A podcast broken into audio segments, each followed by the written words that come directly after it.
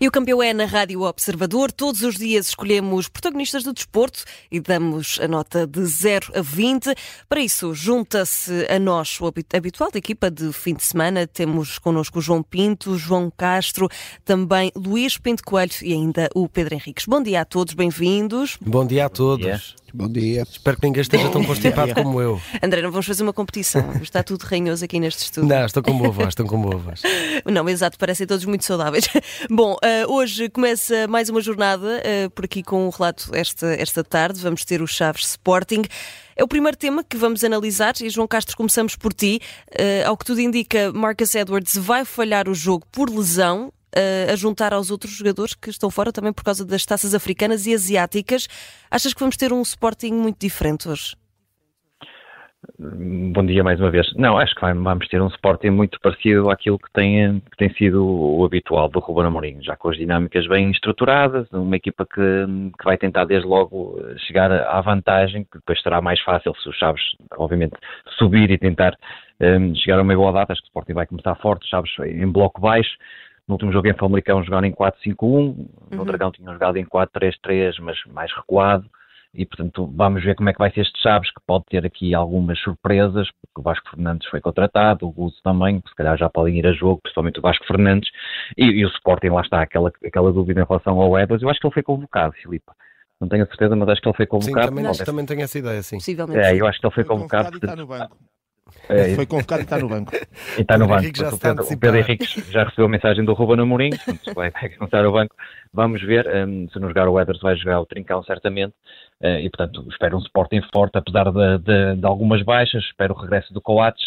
Agora a questão, uh, Chaves é sempre um campo muito difícil para o Sporting historicamente, apesar de ser o último classificado, portanto acho que vai ser um jogo em que o Sporting vai ter dificuldades, um, sobretudo até chegar ao primeiro golo, depois depende muito como é que os jogadores vão, vão gerir essa vantagem, se vão atrás de matar o jogo ou se realmente de, esperam que o Chaves consiga fazer ali alguma coisa e, às vezes estes jogos são perigosos muito por causa disso. O Sporting terá ter, muito, ter muita atenção, principalmente às transições dos Chaves, Uh, agora, claro, é, é, favorito, é um jogo essencial para acabar a, a, primeira volta na primeira posição e depois ficar descansado a esperar os jogos pelos rivais. E já agora as melhoras ao André e espero que logo em chave eu não fique constipado com o frio que vai estar. Felizmente não vou estar eu no relato, vai estar, eh, Acho creio, o Ricardo Moreira. Sim, senão... Não, não, é o Vitor Tomei e É o Vitor, muito bem, Sim. então pronto. Ele, ele, que leva umas pastilhas, porque senão, e, e que leva luvas e, e, gorro e tudo mais, porque senão vai passar muito frio. Ora, João Pinto, chamo-te agora a, a ti, gostava de saber, eh, primeiro, uh, se achas que este derby que tem havido também aqui entre comunicados, comunicado daqui, comunicado para ali, do Benfica e do Sporting, se pode afetar em alguma coisa o Sporting e depois, a não ser aqui que as notificações do meu telemóvel me tenham enganado, se esperas hoje uma prenda, não sei, eu acho que alguém hoje é capaz de estar a celebrar um certo aniversário, se esperas uma prenda... É os chutes, são os chutes. São os chutes, não é? Se esperas Exato. uma prenda, de, de, neste caso dada pelos Chaves. Uh, sincero, em relação aos comunicados, acho que eh, estávamos todos cheios de saudades dos comunicados, já, já há um ano e tal que não havia este tipo de, de guerrinha de, de departamentos de comunicação. Uh, depois a mim confundo-me, não sei se os abraços e se os cumprimentos entre o Varandas e o Rui Costa, quando, quando se juntam, são sinceros e os comunicados são a brincar, se é o contrário, mas é, é, há aqui, há aqui duas, duas músicas para, para a mesma letra, uma coisa um bocado confundo, que me confunde um bocado. Uh, em relação ao jogo de Chaves, é, é, a melhor equipa do campeonato contra provavelmente a pior equipa do campeonato, portanto, uh, as odds estão a favor do Sporting em, toda, em toda, todo o sentido. Uh, vai ser preciso alguma coisa estranha para que o Sporting perca pontos, uma expulsão, um penalti, um, um ato divino, uma coisa qualquer, mas acho, acho que vai ser muito difícil o Sporting perder pontos ali. Um, acho que, acho que o, o, Chaves tem, tem realmente estes dois reforços, especialmente o Vasco Fernandes, que, que vem ajudar naquele, naquele, naquela defesa que, que tem sido muito permeável. Vamos ver se, se vamos ter surpresa, mas sinceramente uh, aguardo uma prenda de anos uh, melhor cá em casa do que essa. e muitos parabéns, amigo. muitos Exato, parabéns. parabéns. Muito obrigado. Bom, Luís Pinto Coelho, tu que, que estás mais a norte. Uh, e com este pico de frio que faz em Portugal agora, achas que é uma má altura para o Sporting ir atrás dos montes? Eu espero que o Sporting uh, congele no, no, frio, no frio de Chaves. que a pontuação não do João Sporting Castro, congele, não é? mas mas uh, eu acho que na Liga já se percebeu que o perigo está ao virar de cada esquina. Uh, por isso as equipas não podem facilitar minimamente. Eu gostei bastante do Chaves no Dragão. Pareceu uma equipa muito bem organizada. O Moreno está a trabalhar bem em termos, em termos táticos. A equipa defende, tem defendido bem no, e, e no Dragão foi a prova disso, o Porto teve muita dificuldade, uh, mas obviamente que o Sporting é claramente favorito, uh, mas, mas são sempre jogos perigosos. Uh, acredito que, que o Chaves vai dificultar bastante, o Vasco Fernandes pode ser aqui também um, um bom reforço, o Guzo também, vamos ver como é que entrou na equipa, mas parece-me claramente que... Um, que é um jogo uh, importante para o Sporting, acabar bem a primeira volta, mas um jogo perigoso para o Sporting também ao mesmo uhum. tempo. Por isso uhum. acredito num bom jogo, uh, com muito frio, e, e, e, o João Castro que vai comer um pastelinho de chaves, um pastel de chaves, mas que o empatezinho já não era mau, já não era mau. São muito bons os pastéis de chaves, tenho muita saudade de comer um, um pastel de chaves assim quentinho, e agora, agora que ia bem. Ora, Pedro Henriques, diz-nos lá então, há pouco já estavas aqui a antecipar, uhum. marcas Edwards no banco de suplentes, não é? Uh, está Exato. aqui em dúvida por causa de uma, de uma entorse. Gripe. Uh, de uma gripe, eu vi uma entorse. Pode ser as duas, não é? Sim, também. Ter uma também, entorse também, uma gripe. Também. Eu, no meu caso, fico só com a gripe. A entorse não, não a peço. Uh, então, uh, marcas Edwards no banco, como é que vai ser o 11 do Sporting? Tendo em conta também que há muitas ausências por causa da cana e da taça da Ásia. Sim. É isso mesmo. O Sporting, como nós todos sabemos, por causa de, de pelo menos aquelas três ausências do Gênio da questão também do Morita e do Diomande, uh, reduz claramente aquilo que são as suas opções. Um, fez aquele, enfim, foi buscar um defesa central que, que já jogou, mas que obviamente ainda não é para para ser titular, se calhar aquela questão que agora foi levantada pelo Sérgio do que é que é uma contratação e o que é que é um reforço, se calhar estará mais na contratação do que no reforço. De qualquer maneira, penso que é relativamente fácil o 11 do Sporting.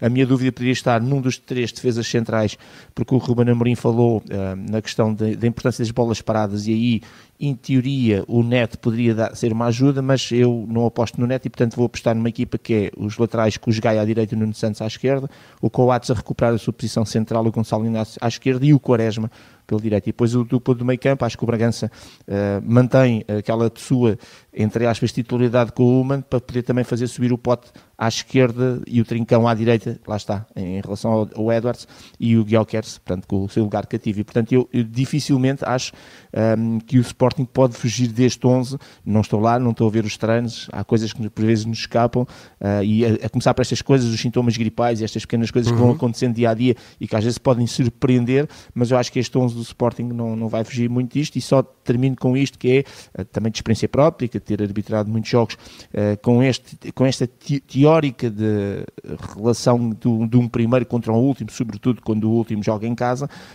e estes jogos são mesmo muito difíceis porque uh, as equipas que estão muitas vezes nesta situação veem aqui uma dupla oportunidade, ou seja, não estão a contar com estes pontos e se perderem é normal e vem aqui a dupla possibilidade, que é por um lado conquistarem um ponto que seja, que é sempre importante para quem está em último, e depois a quase a revitalização, que é conquistares um ponto com uma equipa qualquer é uma coisa, conquistares contra o primeiro classificado ou contra um dos três grandes claro. é outra em termos emocionais e psicológicos. E portanto estes jogos são mesmo muito difíceis e daí o Ruben Amorim ter sido muito assertivo, como sempre é, praticamente, nos, na, naquilo que é a sua comunicação, a, a dizer que teve toda a semana a alertar exatamente para este aspecto deste perigo que existe neste tipo de jogos. Muito bem, Pedro, vamos ver. Só dar sim, sim, uma dica. Força. Eu acho que o Mateus Reis vai ser central. Eu acho que vai ser Inácio Coates e Mateus Reis. É, é, só, é só aqui esta, esta chega. Também, eu acho que o Paulinho vai ser titular. Ora, não, não, vocês então... estão enganados. Quer dizer, isto agora é uma questão de opinião e, e há que respeitar. Competição. Não, exatamente. Mas não, não, não. O Paulinho está no banco e o Mateus Reis também não vai a jogo. É então vamos ver. Central. Eu já, já confirmei. já, já falaste do Ruben, não é? então mais logo vamos ver quem é que, quem é que acerta mais, mais jogadores do 11 do Sporting, Chaves Sporting, para ouvir a partir das 6 da tarde, a partir de Chaves, o relato do Vítor Tomé, coordenação do Nuno Santos, Felipe Coelho, João Castro e Pedro Henriques nos comentários, com a produção da Catarina Delgado. Meus caros, vamos olhar para para o mercado de transferências, até porque há aqui um negócio que está a agitar principalmente a imprensa portuguesa e a agitar, neste caso, o Benfica. Álvaro Fernandes parece que é desta que os encarnados vão tentar acertar na lateral esquerda. Estamos a falar de um jovem, muito jovem, 20 anos, uh, jogador espanhol, uh, é do Manchester United, está emprestado esta temporada ao Granada e falam-se em 10 milhões de euros. João Pinto, tendo em conta aquilo que o Benfica já gastou e principalmente tendo em conta as duas apostas na ala esquerda, Jurasek e também Bernat, achas que é uma, uma contratação que faz sentido este, este Álvaro Fernandes, sendo que fala-se em 10 milhões, também há quem diga que é um empréstimo com opção de compra de 6. achas que estes valores fazem sentido para este Internacional Sub-21? Um, acho que está, está comprovada que, que, que, a contratação do, do Jurassic foi um erro. Uh, o Jurassic provavelmente vai sair e a contratação deste jogador, o que, o que a, primeira, a, primeira, certeza que nos dá é essa. Depois, a segunda certeza é que o Rafael Rodrigues, titular da equipa B, já há muitos anos, uh, uh, também está desvalorizado e provavelmente também terá que sair. depois, o Bernat, não sei se vai ser suplente deste jogador que custa 6 ou 10 milhões ou qualquer coisa no meio ou se vai recuperar, ou também se é para ser devolvido.